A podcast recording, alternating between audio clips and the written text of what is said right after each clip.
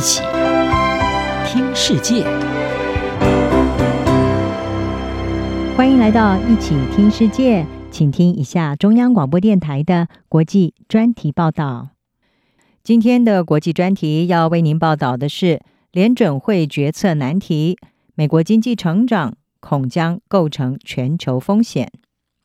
为期两天的全球中央银行年会在八月底的时候结束了。与会的主要国家央行总裁和经济学家是越来越担忧，包括贸易壁垒不断的上升、人口老化、由碳基化石燃料大规模转型为绿能的这些全球趋势，未来多年可能会加深全球通膨压力。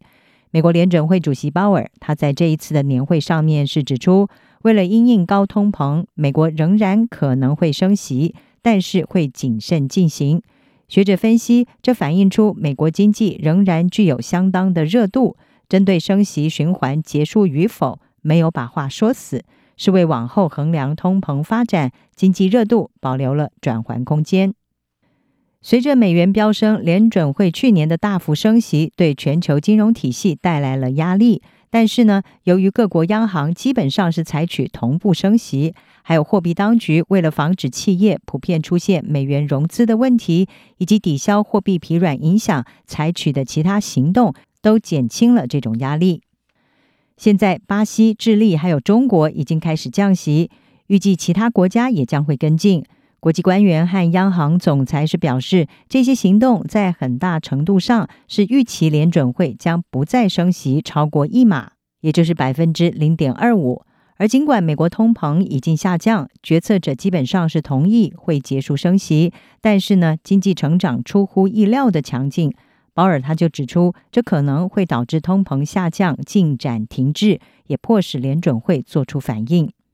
在美国和世界其他地区经济分歧的时刻，这种政策冲击可能会产生重大的连锁效应。克利夫兰联邦准备银行的行长麦斯特他说，在 COVID-19 疫情冲击和通膨反弹导致大部分的国家一起升息之后，现在政策出现分歧是正常的。麦斯特说，这是一个全球经济，一个相互关联的经济。如果我们能够以可持续的方式及时回到两个百分点，如果我们有一个强大的劳动力市场，这对全球经济有利。联准会决策者会在九月十九号到二十号的会议上对经济前景进行重要的更新，而各界也预料，届时将会把政策利率维持在五点二五到五点五百分比不变。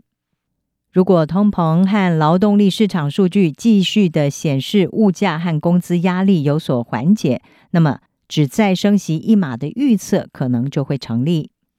不过，联准会官员对于即将公布数据当中的相互矛盾讯号仍然是感到困惑和担忧。一些人指出，制造业疲软、消费者支出放缓，还有信贷收紧，所有这些都和紧缩的货币政策和价格压力降温的影响一致。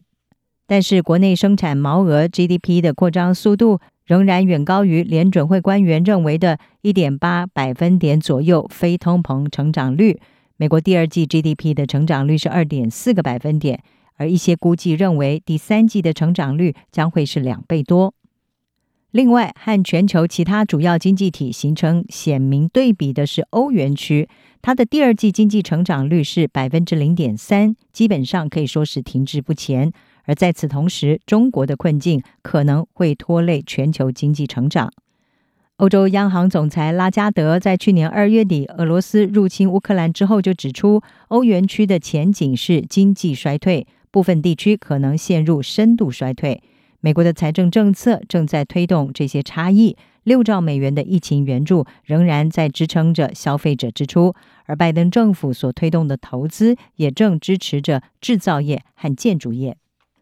经济学家说，中国也可能会发挥一些作用，例如在今年初短暂的成长爆发之后放缓，可能会挤压德国的出口，并且减缓欧洲的成长。美国的经济表现越是优于预期，联准会官员就越加的怀疑他们是不是能够了解正在发生了什么事，例如，最近生产率提高，可以解释为什么在成长依然强劲的情况下，通膨仍然在继续下降。而联准会目前的想法是，需要一段低于趋势的成长期，才能够把通膨可持续的推回到两个百分点的目标。目前关键的通膨指标是这个数字的两倍多。不过，目前大部分的官员确实认为经济将会放缓。因为紧缩政策和严格的信贷已经得到更充分的体现，在疫情时期的储蓄已经花光，消费者贷款拖欠率开始上升，也重新启动了学生贷款支付，可能会影响到目前为止受联准会行动影响比较小的服务支出。鲍尔他说，联准会注意到经济可能不会像预期那样降温的迹象。最近的消费者支出是特别强劲，房地产业也显示出回升的迹象。降低住房成本是协助减缓整体物价上涨步伐的重要关键。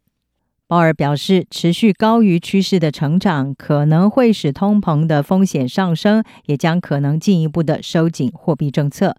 国际货币基金 IMF 的首席经济学家古林查斯，他认为，美国通膨率如果止跌回升，进而导致联准会后续的升息幅度高于市场预期，那么不同资产之间的风险溢价可能会大幅上扬，进而引爆金融紧缩风险。他说，世界其他地区必须要确保已经做好准备，来应对美国通货紧缩的潜在风险。以上专题由杨明娟编辑，海青青播报。谢谢你的收听。